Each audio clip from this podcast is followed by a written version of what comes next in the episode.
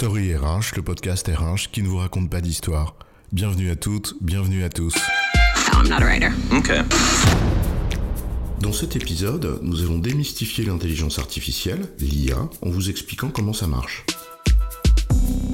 Vous avez déjà très certainement entendu parler d'intelligence artificielle. L'expression consacrée est l'IA.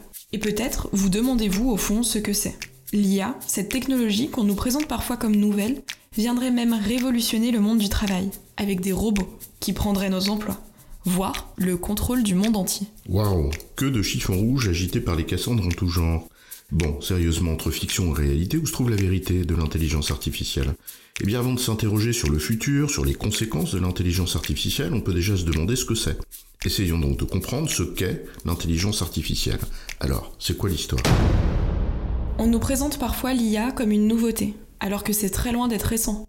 La preuve, Patrick, tu n'étais même pas né. Ah, t'es sérieuse ou quoi là? Tu vas vraiment nous ramener au siècle précédent? Bah ouais, mon vieux.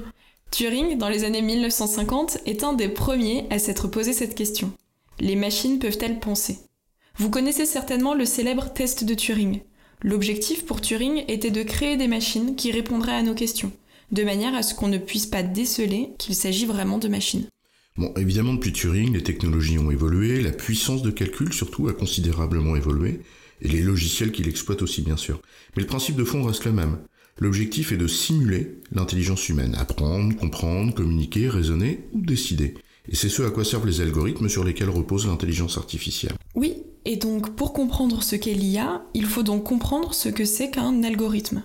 Un algorithme en fait c'est un ensemble de règles opératoires, dont l'application permet de résoudre un problème énoncé au moyen d'un nombre fini d'opérations. Ça se traduit en fait, par exemple, par un arbre de décision, où toutes les étapes vont être décrites. Alors on va prendre un exemple. Si on pose la question est-ce que cette photo représente un chat?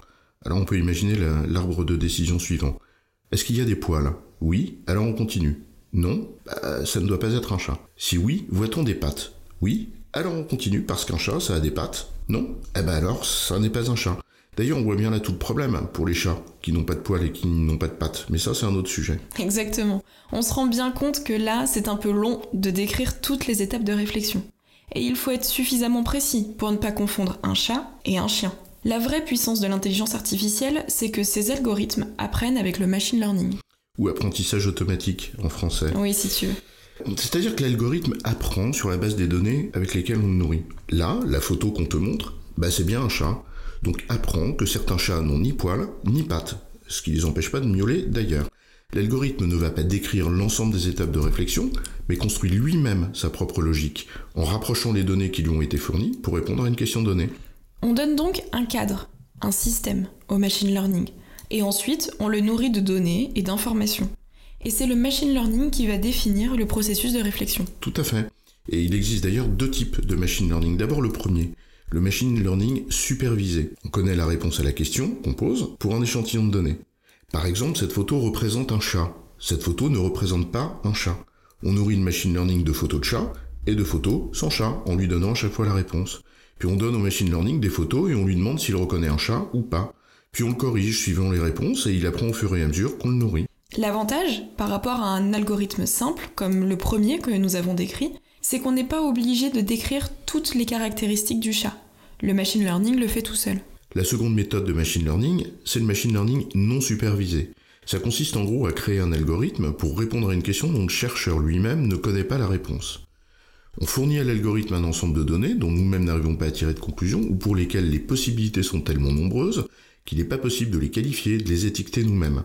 C'est alors à l'algorithme de construire un lien entre toutes ces données, de les classifier, de les structurer, de les organiser de manière à en déduire un résultat intéressant et surtout exploitable. Aujourd'hui, la technique qui est la plus courante, c'est celle du machine learning supervisé. Mais cette méthode démontre des capacités d'apprentissage plus limitées.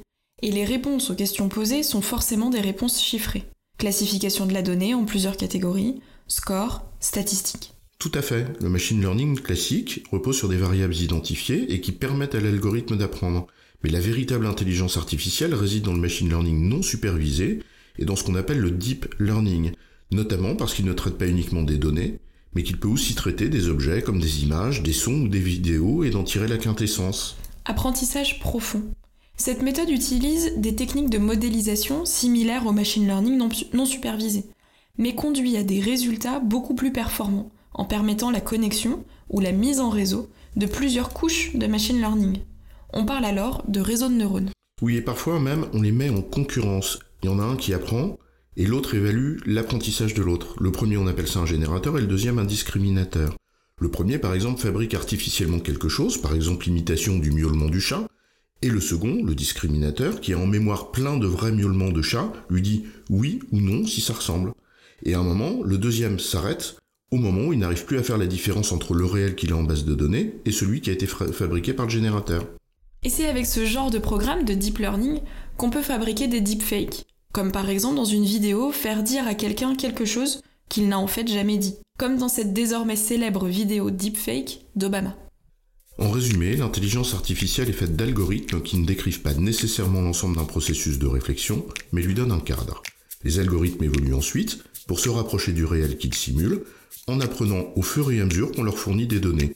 C'est ce qu'on appelle le machine learning, voire le deep learning. J'ai bon chef?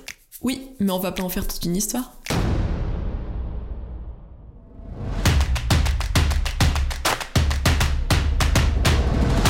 Story RH, le podcast RH qui ne vous raconte pas d'histoire. Retrouvez tous les épisodes sur storyrh.fr.